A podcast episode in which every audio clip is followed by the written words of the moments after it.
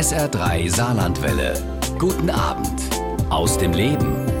Depressionen, Essstörungen oder Panikattacken, das sind Erkrankungen, ja, von denen haben viele schon gehört. Aber warum geraten unser Körper und unsere Seele ab und zu mal aus dem Gleichgewicht? Und ja, warum sind Probleme unserer Seele im Gegensatz, wenn wir einen Schnupfen haben oder eine Grippe, eher schambesetzt und noch ein Problem, dass man nicht gerne drüber redet? Auf all diese Fragen gibt Psychotherapeutin und Bloggerin Lena Kuhlmann in ihrem Buch Psyche hat doch jeder Antworten. Und das macht sie auch heute Abend bei uns bis 22 Uhr. Mein Name ist Uwe Jäger. Hallo und schön, dass Sie auch dabei sind. SR3. Mein Gast ist Lena Kuhlmann, die mir aus Frankfurt zugeschaltet ist. Hallo, Frau Kuhlmann. Hallo, schönen guten Abend. Sie haben unserer Psyche quasi so ein bisschen ja, die Hauptrolle in Ihrem Buch gegeben. Psyche hat doch jeder. Lassen Sie uns gleich zum Anfang mal klären, ähm, über wen wir da reden. Was überhaupt genau ist unsere Psyche? Ja, das ist äh, ein bisschen schwierig, so in einem Satz zu sagen. Aber Psyche, das wird übersetzt äh, aus dem Griechischen und steht für Seele. Und im Prinzip, ähm, ja, ist es so ein bisschen die Schaltzentrale. Äh, und ohne die Psyche geht gar nichts. Ähm, man vermutet, dass die Psyche im Hirn ist, aber so genau weiß man es eben auch noch nicht. Das ist das, was Neurowissenschaftler sagen. Mhm. Also im Hirn, man ist immer so ein bisschen oder häufig wird sie gesucht. Also wenn dann eher die Neurowissenschaftler würden sagen, im Hirn versteckt sie sich oder mhm. irgendwo so zwischen Kopf und Bauch, irgendwo zwischendrin oder ja, also genau, dadurch, dass man sie eben nicht sehen kann, wie andere Organe, ist es eben total schwierig, also quasi ein unsichtbares Organ. Und deswegen glaube ich, ist es auch für viele Menschen da draußen schwer zu verstehen, dass die Psyche eben doch so elementar wichtig ist für uns. Mhm. Wie funktioniert sie denn? ja, das. Wenn wir das da, wüssten. Ja, da gibt es auch leider nicht die eine Antwort. Ähm, es gibt viele verschiedene Theorien, wie die Psyche funktioniert und ähm, vor allen Dingen wurde der Bereich der psychischen Erkrankungen weit erforscht. Wir sind noch gar nicht so weit, dass wir äh, der Psyche, die quasi äh, im gesunden Zustand ist, so viel Aufmerksamkeit geschenkt haben. Das kommt erst noch jetzt so in den letzten Jahren, aber der Fokus in der Vergangenheit lag eher ähm, auf dysfunktionalem Verhalten, also quasi auf die Störungen der Psyche. Mhm. Warum ist es trotzdem wichtig, dass wir da hingucken, wenn sie gesund ist, aber vor allen Dingen auch, wenn sie krank ist, dann wahrscheinlich? Ne? Ja, also es ist eigentlich total irre, finde ich, dass das bisher noch nicht so viel beachtet wurde. Denn ähm, umgekehrt, wenn die Psyche nicht funktioniert, funktionieren wir eben auch nicht. Und um ein ausgeglichenes und zufriedenes Leben zu führen, muss man eben auch in sich reinhören und nochmal die Psyche fragen, ähm, ja, wie geht es mir eigentlich, was will ich ähm, und was brauche ich. Was sind es dann für Probleme, wenn es der Psyche nicht gut geht? Wie macht die sich bemerkbar? Mm, auch das ist schwierig sozusagen. Ich erinnere da gerne an äh, ein Beispiel aus der Somatik. Also wenn es um das Körperliche geht, da gibt es ja auch ganz, ganz viele unterschiedliche Erkrankungen und ähnlich ist es auch bei der Psyche. Ne? Also es gibt Depressionen, Menschen, die haben dann beispielsweise Antriebsverlust, eine gedrückte Stimmung. Es gibt aber auch Angststörungen. Da sage ich immer, es ist quasi wie der Regler für die Angst äh, in verschiedenen Situationen einfach zu weit aufgedreht. Ähm, es gibt Essstörungen, ähm, körperdysmorphe Störungen, also Menschen, die ihren Körper nicht richtig wahrnehmen können, Schizophrenie, also eine, eine ganze Bandbreite. Deswegen ist es schwer, jetzt da so eins auszumachen. Mhm. Sie haben gesagt, wir haben da in der Vergangenheit nicht so genau hingeguckt, vor allen Dingen, wenn es ihr auch gut ging, unserer Seele, unserer Psyche. Ist das der Grund, warum Sie gesagt haben, von mir bekommt sie eine Hauptrolle, ich schreibe ein Buch? Ja, genau. Und weil ich auch ein bisschen aufklären wollte, weil ich glaube, da draußen gibt es einfach noch sehr, sehr viele Vorurteile rund um unsere Psyche. Ja, und warum unsere Seele das Gleichgewicht verlieren kann, das klären wir gleich mit Lena Kuhlmann hier bei SA3 aus dem Leben. Wir unterhalten uns über unsere Psyche. Sie haben schon ein bisschen gesagt, Frau Kuhlmann, so genau kann man gar nicht sagen, was der Grund ist, warum ja unsere Psyche und der Körper so ein bisschen aus dem Gleichgewicht geraten. Welche Rolle spielt dabei zum Beispiel die Kindheit? Mm, also da äh, sprechen Sie jetzt genau das an, was so ein bisschen mein Spezialgebiet ist, denn ich bin Tiefenpsychologin und ähm, wir äh, geben der, äh, der Vergangenheit eine große Bedeutung zu und ähm, deswegen erheben wir in der Anamnese besonders die Kindheit, um zu gucken, gibt es da irgendwelche Konflikte, irgendwelche unbefriedigten Bedürfnisse, die sich, jetzt wird es sehr theoretisch, dann in der aktuellen Situation wiederholen bzw. aufleben können. Was könnte das sein, was einem da ja, irgendwie beeinflusst hat? Ähm, das könnten ganz viele verschiedene Sachen sein. Also ein Defizit zum Beispiel von irgendwelchen Emotionen oder eine mangelnde Versorgung oder aber, dass man sich nicht gesehen äh, gefühlt hat. Und das kann dann zum Beispiel sich in der aktuellen Situation wieder ähm, aktualisieren. Das kann sein, dass es dann eben ein paar Jahre, ein paar Jahrzehnte später dann nochmal auftaucht. Ja, absolut, genau. Also wir sagen immer, äh, Gefühle haben kein Verfallsdatum und ähm, bei ganz vielen Sachen, also ich hatte beispielsweise mal einen Patienten, der in der frühen Kindheit seinen Vater verloren hat und ganz, ganz viele Jahre später kam es dann zu diesem Trauergefühl. Also der hatte das quasi kurz nach dem äh, Vorkommnis äh, eingepackt zum Schutz der Psyche quasi und erst Jahre später sich dran getraut und ging dann auch in die Bearbeitung, ähm, als er dann sich stabiler gefühlt hat und sich ja dem Gefühl widmen konnte. Mhm. Was kann da so Auslöser sein, dass so ein Trauergefühl nach so vielen Jahren nochmal aufbricht oder hochkommt? Also das war in diesem Fall so, dass der Patient einfach damals sehr jung war und ähm, so die Hypothese war, dass er dann möglicherweise dekompensiert, also dass es einfach zu viel ist für ihn zu verarbeiten. Und dann war es später äh, in der Pubertät, in der eigenen Loslösung ähm, so, dass es dann sich wiederholt hat. Also in, in diesem speziellen Fall dann, mhm. ja. Gibt es ein Alter, wo man besonders, ja, sag ich mal, anfällig ist äh, für Erkrankungen der Seele oder der Psyche? Na, generell sind eigentlich immer Übergänge eine große Herausforderung für die Psyche. Hm, also äh, ganz klassisch Kindergarten, Schule oder ähm, Erwachsenwerden, Adoleszenz, das sind alles Sachen, die sehr herausfordernd sind, eben auch für die Psyche. Und ansonsten sagt man, dass sogenannte Live-Events, also ähm, Sachen, die in der Biografie vorkommen, ähm, die Psyche ins Wanken bringen können, beispielsweise eine schwere Erkrankung, Tod, Verlust äh, von Familienangehörigen, Arbeitslosigkeit und, und, und. Das sind alles äh, solche Faktoren, also Risiko, Risikofaktoren, die ähm, sowas auslösen können. Mhm. Sind Frauen oder Männer da ja, anfälliger, kann man das sagen, oder gibt es da keine Unterscheidung?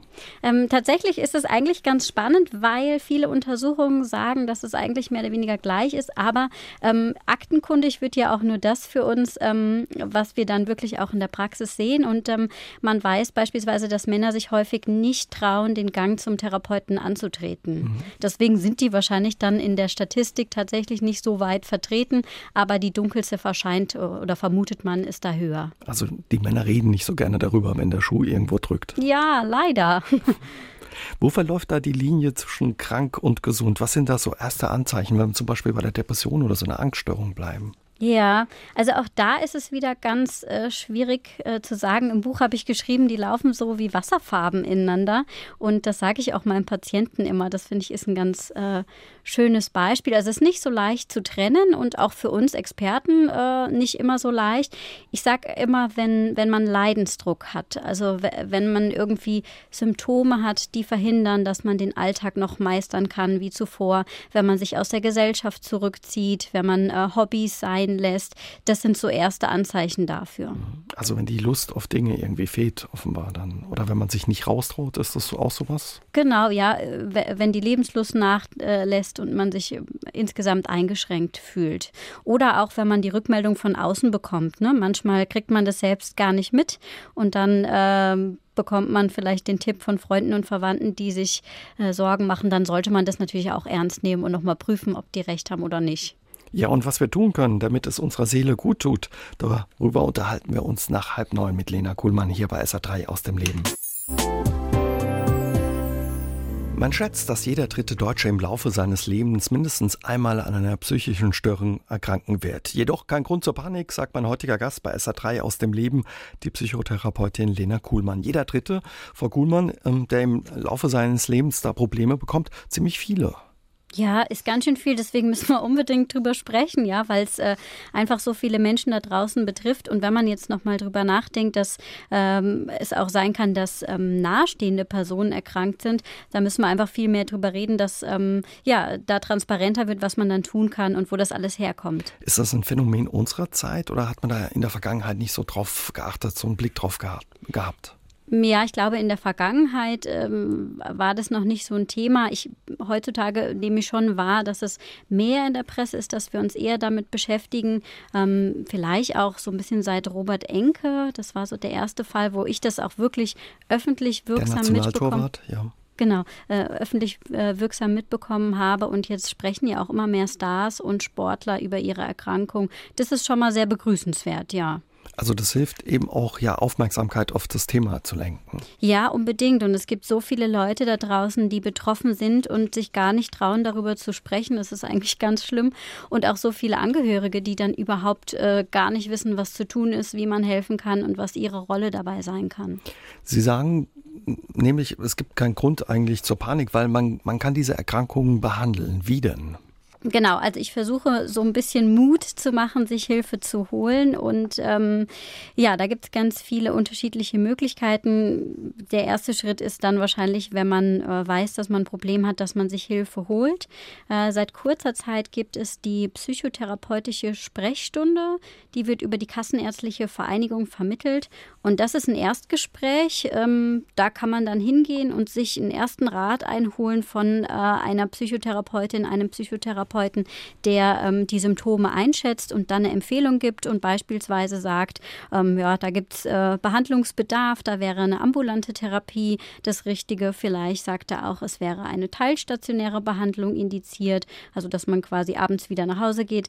Ähm, oder ähm, am besten wäre hier was Stationäres. Vielleicht empfiehlt er auch Medikamente. Vielleicht sagt er aber auch, das reicht erstmal, wenn man ähm, das eine Zeit lang beobachtet oder äh, empfiehlt eine Selbsthilfegruppe oder hat andere Ideen. Also, also da gibt es viele Möglichkeiten. Sie sagen aber auch, ja, man kann auch etwas tun, dass es erst gar nicht so weit kommt. Was, was braucht denn unsere Seele, unsere Psyche, damit es ihr gut geht, damit sie sich wohlfühlt?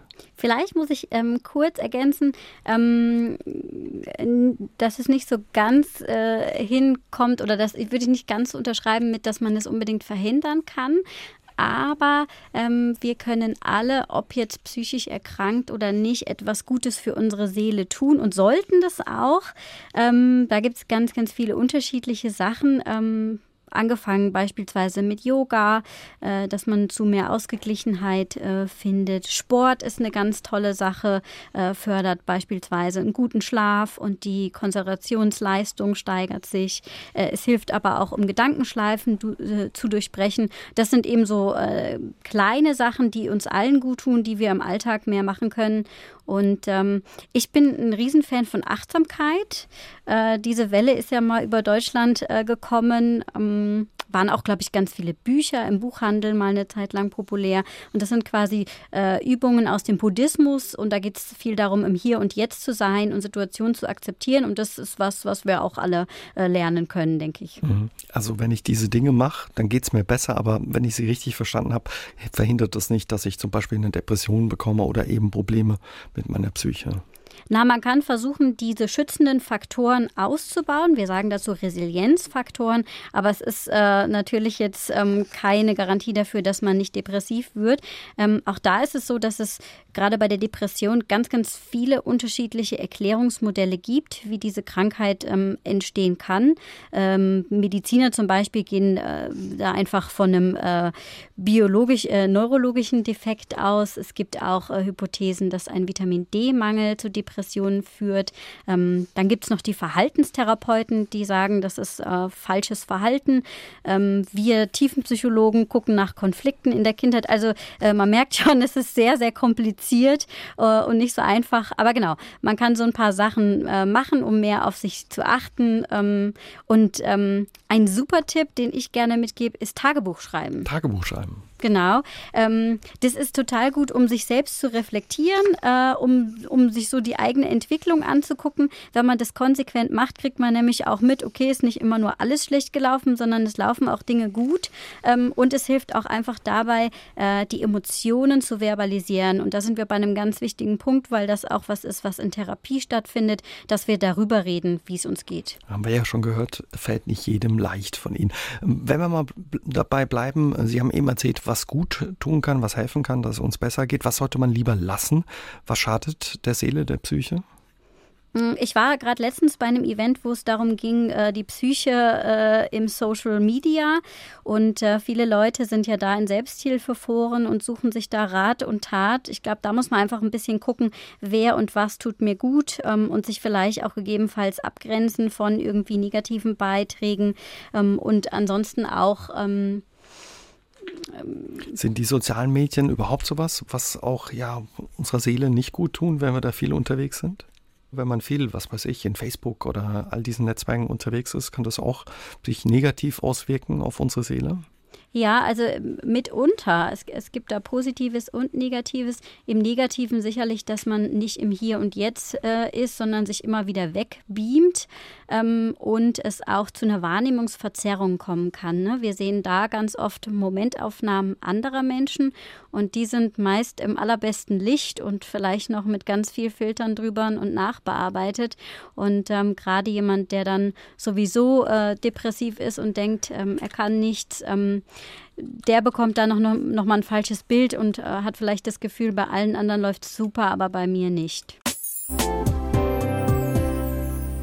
Die Psyche braucht mehr Beachtung, fordert die Psychotherapeutin und Autorin Lena Kuhlmann weg von der Stigmatisierung hin zu mehr öffentlicher Wahrnehmung. Heute Abend ist sie unser Gast bei SA3 aus dem Leben. Frau Kuhlmann, sind ja psychische Erkrankungen wirklich noch so ein Tabuthema in unserer Gesellschaft? Ich finde leider schon. Ähm, und man kann es eigentlich ganz gut daran sehen, wie wir Menschen nennen, die psychisch erkrankt sind. Also da gibt es ja ganz, ganz viele schreckliche auch Synonyme. Irgendwie Balla Plemplem, hat nicht mehr alle Tassen im Schrank. Also fängt schon da an, äh, welche Wörter wir wählen für einen Mensch, der seelisch krank ist. Mhm. Also die werden schnell in der Ecke geschoben. Mhm, ja, auf jeden Fall. Das ist das, was viele äh, Betroffene mir berichten, worunter die auch sehr ähm, leiden. Es gibt einfach wahnsinnig viel Unwissenheit rund um das Thema, ähm, vielleicht auch Berührungsängste.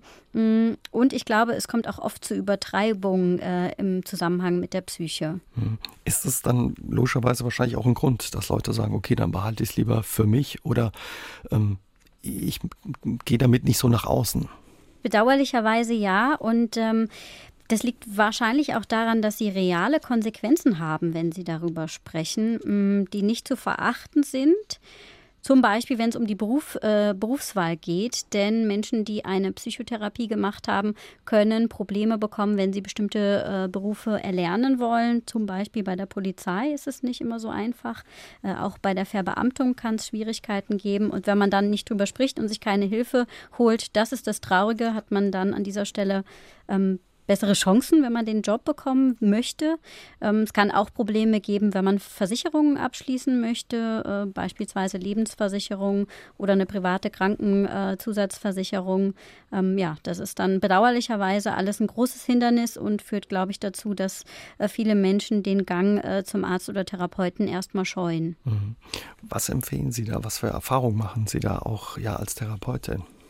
Ja, das ist eigentlich mit ein Grund, warum ich angefangen habe zu bloggen, also quasi im Internet zu schreiben, ähm, um einfach Hemmungen abzubauen. Und ähm, ich möchte, und das ist so das Allerwichtigste, äh, was ich mitgeben will, ähm, ist zu sagen, dass wir alle von psychischen Erkrankungen betroffen sein können. Ähm, auch ich bin davor nicht gefeit. Also ähm, das weiß ich nicht, ob ich irgendwann mal psychisch krank werde oder nicht. Ähm, und ähm, deswegen sollte es da ein bisschen mehr Offenheit und Verständnis geben. Und ähm, da haben wir noch viel zu tun. Was für Erfahrungen machen Sie, wenn Leute sich eben öffnen können und dann auch ernst genommen werden mit ihren äh, Problemen, mit ihren Erkrankungen? Also ähm, in der Therapie äh, einmal ist es so, dass die Leute sehr entlastet sind, glaube ich, wenn sie die Möglichkeit haben, bei mir in meinem Fall sind das 50 Minuten, über sich und ihre Probleme zu sprechen. Das ist für viele auch ganz ungewohnt, ähm, aber in der Regel sind die Leute sehr motiviert und ähm, ja, glaube ich, können da ganz, ganz viel über sich mitnehmen, äh, mitnehmen für sich.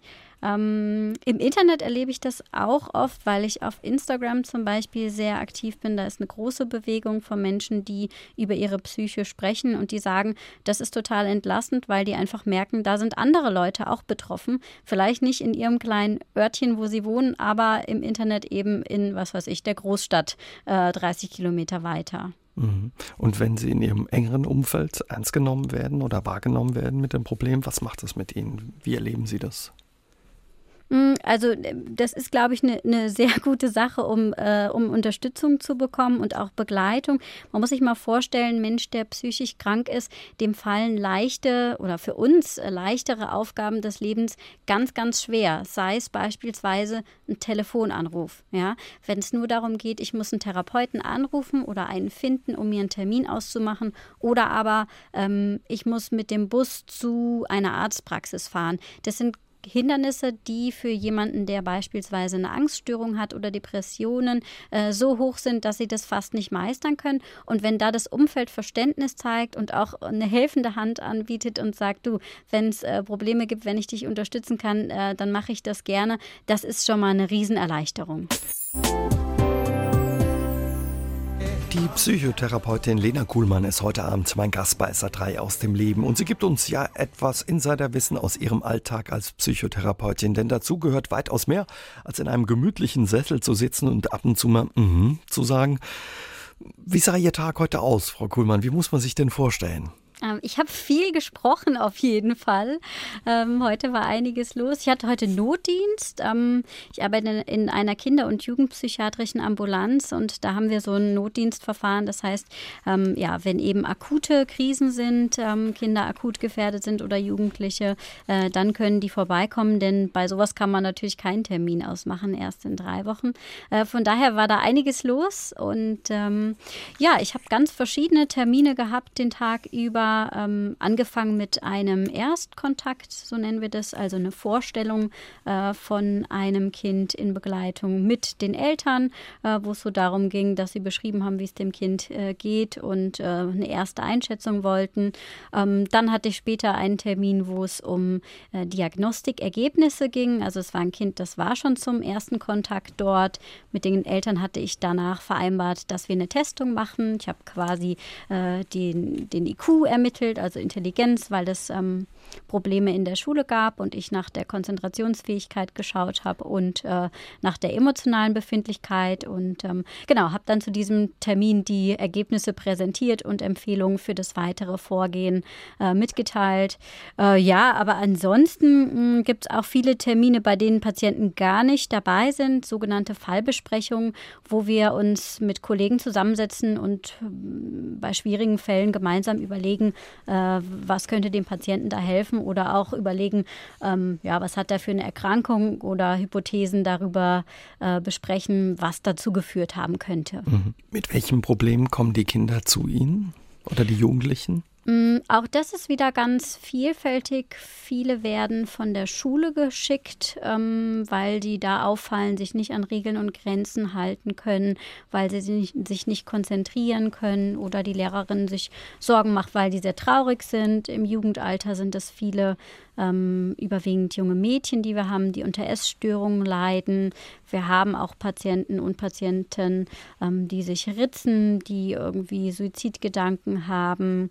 Mm, also da ist ähm, ja ein breites Feld. Man hört immer wieder von Lehrerinnen und Lehrern, dass es zugenommen hat, dass Kinder auffällig sind. Ist das auch Ihr Eindruck? Ich glaube, man muss da ein bisschen differenzieren, weil sich unser Blick gerade auf Aufmerksamkeitsstörungen sehr verändert hat. Das heißt, die Lehrer heutzutage werden besser geschult. Dadurch ähm, ja, schicken sie die Kinder eher zu Kinder- und Jugendpsychiatern oder Therapeuten und so werden dann die äh, Erkrankungen auch diagnostiziert. Das war vor einiger Zeit noch anders. Ähm, das spielt da sicherlich mit rein. Mhm. Sie haben eigentlich soziale Arbeit studiert und eine Ausbildung zur Psychotherapie Therapeutin gemacht. Was hat Sie gereizt an dem Job? Ach, ja, ich fand das eigentlich immer schon spannend. Ich habe ganz früh schon Bücher über die Psyche gelesen und ich glaube, so der klassische Einstieg war über Paulo Coelho, äh, der Alchemist. Das äh, ging so ein bisschen in die Psychologie-Richtung. Und ich habe ähm, ein Jahr lang in einer äh, in Obhutnahmestelle gearbeitet. Das ist so eine Krisenstelle für Kinder und Jugendliche, die äh, im Notfall aus der Familie rausgenommen wurden. Ne? Zum Beispiel, weil ihr Wohl gefährdet ist oder weil es andere Vorfälle zu Hause gibt. Ähm, bei einem Mädchen beispielsweise waren die Eltern verstorben. Und dann müssen die Kinder irgendwo hin und dann kommen die in so eine Auffangstelle. Und da habe ich gearbeitet als Pädagogin und irgendwann dachte ich, hm, Mir fehlt aber eigentlich noch diese andere Seite, weil viele dieser Kinder äh, waren auch Kinder, die psychisch auffällig waren. Und ähm, deswegen habe ich gedacht, nee, das interessiert mich nochmal und habe quasi die Therapeutenausbildung noch hinten dran gehängt. In Ihrem Buch Psyche hat doch jeder, schreiben Sie, ja, der Job ist auch ein Stück weit so spannend wie ein Krimi, ein bisschen privater als Big Brother und ja, so ein bisschen Detektivarbeit steckt ähm, da drin. Was macht das so äh, inspirierend und aufregend für Sie? Also es ist wahnsinnig äh, vielfältig, weil einfach so viele unterschiedliche Leute zu uns kommen.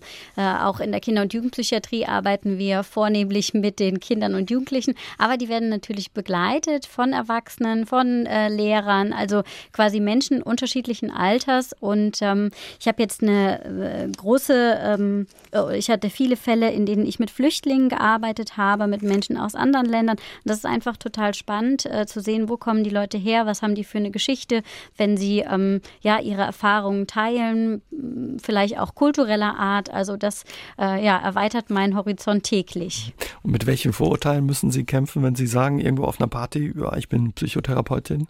Ja, da gibt es ganz viele lustige Geschichten, die ich ähm, äh, gerne berichte, weil ähm, die Leute dann tatsächlich häufig verstehen, dass ich Physiotherapeutin bin. Und da kommt es zu kleinen Missverständnissen, weil ich dann natürlich nicht helfen kann, wenn jemand irgendwie Verspannungen hat im Rücken oder so. ähm, genau, also ja, also das ist so eine Sache. Und dann irgendwie ganz nett ist auch, dass die Leute dann erstmal so ein bisschen, ah, okay, du bist Psychotherapeutin und dann ähm, macht es, glaube ich, irgendwie so Klick und dann äh, kommt so dieses übliche, ja, was weiß sie jetzt über mich und ähm, vielleicht auch dieses, kann sie Gedanken lesen oder es ist äh, einigen Leuten dann auch unheimlich. Ja, müssen Sie dann auch als Ratgeberin herhalten oder sich Liebesgeschichten, Liebeskummergeschichten anhören oder Probleme von Leuten? Ja, tatsächlich ist es äh, häufig so, dass ich dann angesprochen werde, mal eben so schnell äh, einen Tipp zu geben, irgendwie äh, an einen Freund oder an eine Bekannte. Ähm, das ist dann eher schwieriger und ähm, gehört auch eigentlich nicht so ins Private. Kann man auch, glaube ich, nicht so schnell mal eben was sagen, äh, wie man eine Depression dann ähm, heilen oder bessern könnte. Das nervt dann wahrscheinlich, wenn Sie irgendwo auf einer Feier sind und dann Probleme gelöst werden sollen. Ja, ich habe eigentlich Verständnis dafür, weil ich ja weiß, dass mm, da so eine große Hemmschwelle ist, äh, Rat aufzusuchen. Und ich mache meinen Job auch so gerne, dass ich wirklich gerne darüber spreche. Ja, aber tatsächlich, wenn man dann irgendwie gerade selbst am Feiern ist und in guter Stimmung ähm, und immer wieder in dieser negativen Spirale ist, ist es manchmal ein bisschen anstrengend. Das, das stimmt wohl. Wir unterhalten uns gleich weiter mit Lena Kuhlmann hier bei SA3 aus dem Leben.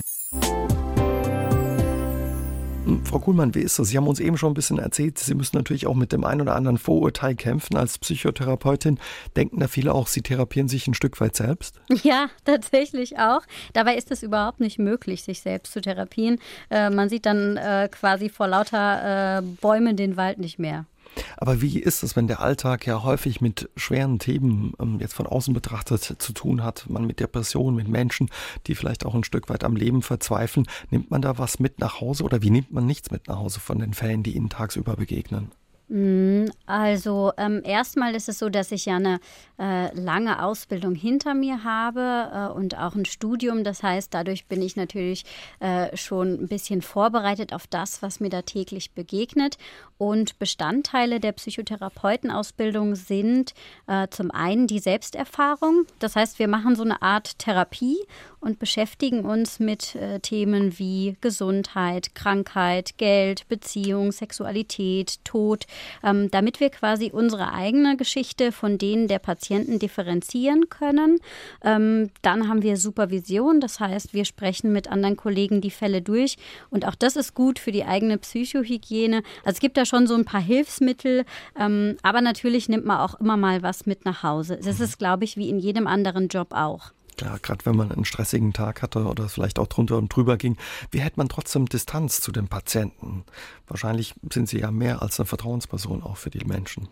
Ja, also das ist ein großer Unterschied, dass, ähm, wie ich mich äh, auf meine Arbeit mit Menschen unterhalte und wie ich das privat mache denn als Psychotherapeutin kann, man sich so ähnlich vorstellen, als, als würde ich am Eingang so eine Art Schutzanzug anziehen äh, oder äh, Arbeitskleidung, ähm, unsichtbare, und ähm, nehme dann eine therapeutische Haltung ein. Das heißt, ich habe so ein bisschen Distanz und versuche den Patienten äh, und seine Probleme aus so einer Art Vogelperspektive zu sehen und bin dann auch emotional nicht so involviert, wie ich das jetzt privat bin, wenn es irgendwie Freunden, Familie oder so ähm, schlecht geht. Mhm. Wahrscheinlich haben einige, denen Sie privat begegnen, manchmal die Sorge, dass Sie sie schnell durchschauen oder lesen können. Wie gehen Sie vor bei Ihrer Arbeit? Ja, also das will ich erstmal sagen, das wäre toll, wenn ich das könnte. Ja, ja da würde ich sicherlich auch nicht hier sitzen, sondern irgendwie Lotto spielen, wenn ich das vorhersehen könnte.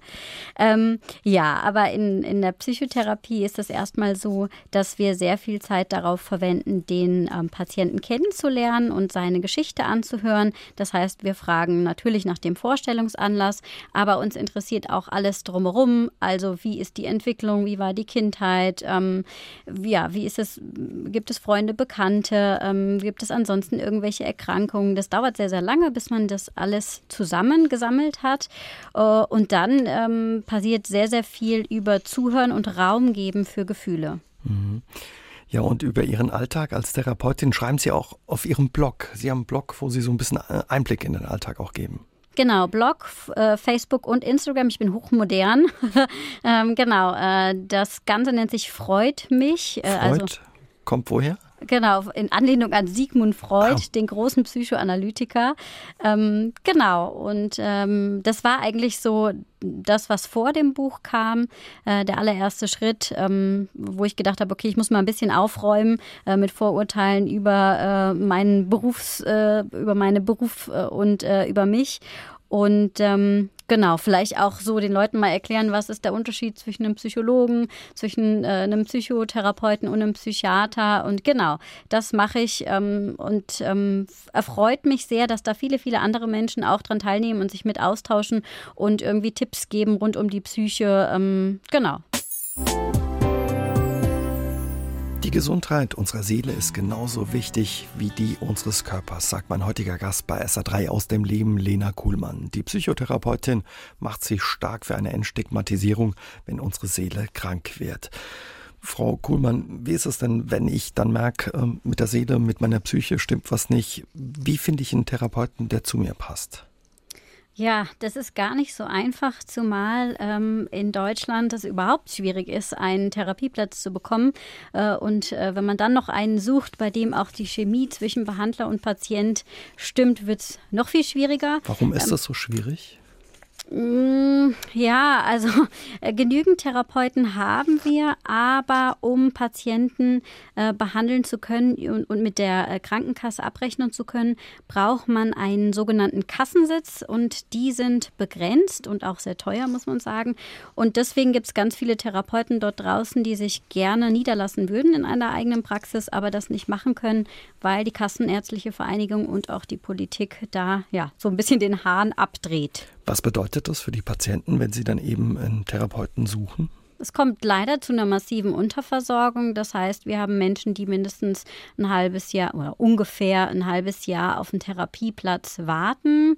Das sind so die neuesten Zahlen. Das kommt immer so ein bisschen drauf an, wo man wohnt. Äh, in Großstädten hat man da bessere Chancen als auf dem Land. Aber die äh, Menschen, ja, bekommen einfach keine Behandlung für ihr Leid, sind vielleicht auch nicht arbeitsfähig ähm, und haben keine Unterstützung. Mhm. Worauf muss ich trotzdem achten, wenn ich mich auf die Suche mache? Jemanden zu finden, der zu mir passt. Ja, also genau. Zu meinen Problemen.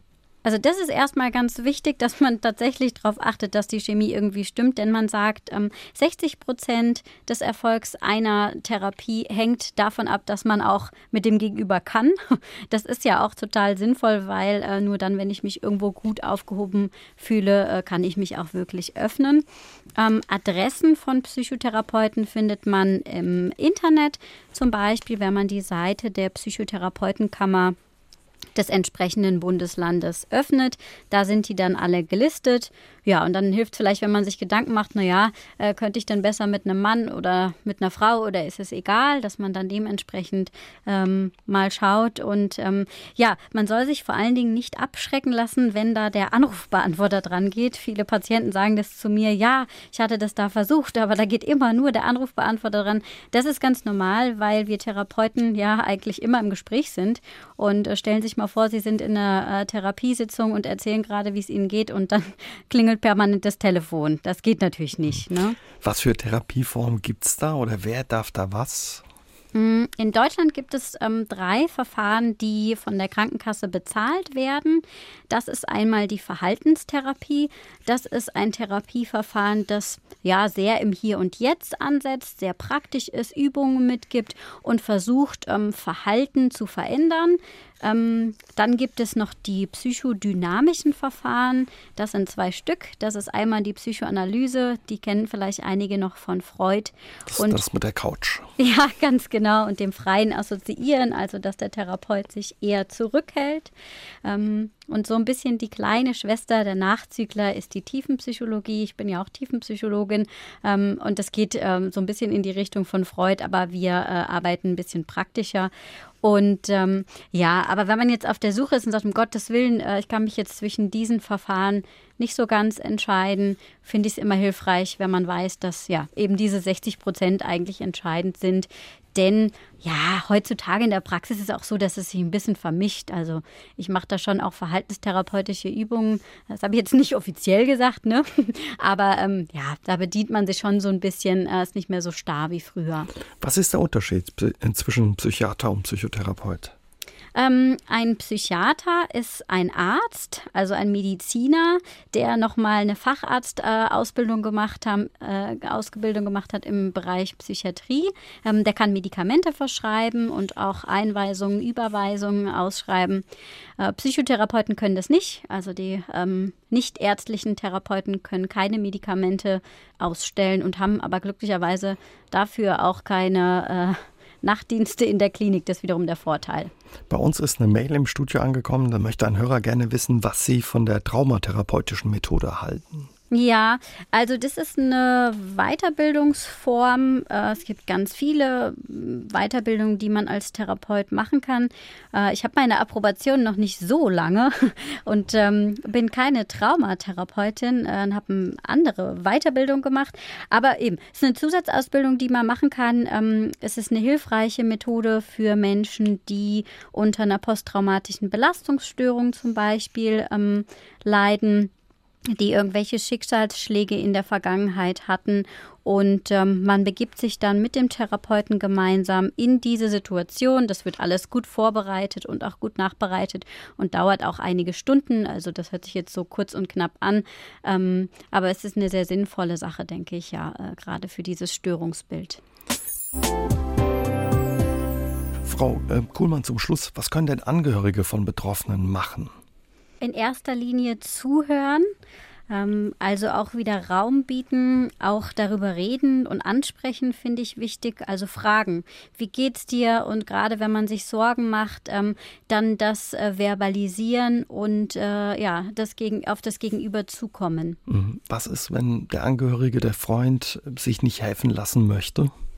Ja, das ist immer schwierig, weil äh, ja, um was zu verändern, äh, muss man sich ja erstmal bewegen. Ich glaube, da muss man unterscheiden, ob jemand akut gefährdet ist, also ob Leib und Leben gefährdet ist oder nicht. Ähm, aber nichtsdestotrotz kann das natürlich für äh, Angehörige so oder so sehr belastend sein. Ich empfehle dann, dass man sich beispielsweise an äh, Selbsthilfegruppen wendet. Da gibt es auch Gruppen für Angehörige. Man kann aber auch äh, sich an den sozialpsychiatrischen äh, Dienst wenden. Den gibt es auch deutschlandweit. Und die haben auch Angebote für Angehörige, dass die sich einfach Rat holen können, um zu schauen, ja, was kann ich da jetzt machen, ähm, wenn irgendwie mein Partner, mein Jugendlicher äh, einfach keine Hilfe annehmen will. Jetzt haben wir heute Abend häufig Depressionen, Angststörungen angesprochen, aber es gibt ganz unterschiedliche Erkrankungen. Welche Erkrankungen haben wir da vielleicht nicht so auf dem Schirm? Also äh, mir war sehr neu, als ich mit der Therapeutenausbildung äh, angefang, angefangen habe, die Trichotillomanie. Das ist ähm, eine Erkrankung, bei der sich Betroffene die Haare ausreißen. Also man kann sich so vorstellen, dass sie unter enormen Druck äh, stehen und zum Beispiel als so eine Art Spannungsabbau oder auch um sich zu spüren, ähm, dann eben an den Haaren ziehen, nicht nur an den Kopfhaaren, sondern an allen möglichen Stellen. Mm, aber es gibt auch ganz viele andere Erkrankungen, gerade im Bereich der Ängste. Also man kann äh, quasi vor fast allem Ängste entwickeln, äh, sogar äh, Ängste davor ähm, haben, auf öffentliche Toiletten zu gehen. Das macht das Leben wahrscheinlich dann sehr schwierig oder schränkt die Menschen sehr ein. Ja, total. Also gerade bei dieser Erkrankung ist es ja so, dass Betroffene gar nicht das Haus verlassen können oder immer planen müssen, wann ist die Möglichkeit irgendwie für sie, dass sie wieder auf Toilette gehen können zu Hause dann. Sind ähm, so psychische Erkrankungen und Erkrankungen der Seele eigentlich vollständig heilbar oder begleiten die einem ein Leben lang? Hm, also ich versuche immer diesen Be Begriff der Heilung in meinen Therapien auszuklammern. Ähm, wenn jemand zu mir in die Therapie kommt, dann frage ich ihn zuallererst, was sich ändern soll. Und wir definieren gemeinsam sogenannte Therapieziele, das heißt Ziele für unsere gemeinsame Arbeit. Ähm, und ähm, das kann zum Beispiel sein, dass sich Ängste reduzieren. Und äh, ich muss dann aber immer wieder äh, nochmal äh, klarstellen, dass ähm, zum Beispiel, wenn man eine Angststörung hat, Ziel natürlich nicht sein kann, dass äh, ein Patient keine Angst mehr hat. Denn Angst ist ja ein ganz normales Gefühl und eine Angst äh, oder Ängste wird jeder Mensch immer wieder in seinem Leben haben. Es geht vielmehr da, äh, darum, äh, diese Gefühle ähm, dann zu integrieren in den Alltag und einen Umgang damit zu finden. Was wollen Sie jedem mitgeben zum Schluss unseres Gesprächs, Frau Kohlmann? Ah, da fallen mir spontan zwei, drei Sachen ein. Äh, einmal, äh, glaube ich, ist es wichtig zu sagen, jeder kann von psychischer Erkrankung betroffen sein. Ähm, dann möchte ich gerne sagen, dass eine Heilung nicht eine Zauberei ist. Das ist harte Arbeit, das dauert ganz lange und Respekt an all die Menschen, die sich da dran trauen äh, und diesen Weg auch gehen. Und ähm, ja, dann möchte ich noch Mut machen und zeigen, dass wir Therapeuten ganz nett sind und dass man äh, bei Problemen gerne vorbeikommen kann wir schicken niemanden weg und sind böse, sondern freuen uns, wenn wir helfen können. Genau, das, ja, Kurzfassung. Psyche hat doch jeder, heißt das Buch von Lena Kuhlmann. Und auch mehr Infos über ihre Arbeit und auch die Dinge, über die wir heute Abend gesprochen haben, findet man auch auf ihrem Blog. Freut mich. Ja, Frau Kuhlmann, vielen Dank für das Gespräch und den Einblick in unsere Seele und in Ihre Arbeit. Das war spannend und hat Spaß gemacht. Mir auch. Vielen Dank und tschüss. SR3 aus dem Leben. Immer dienstags im Radio, danach als Podcast auf sr3.de.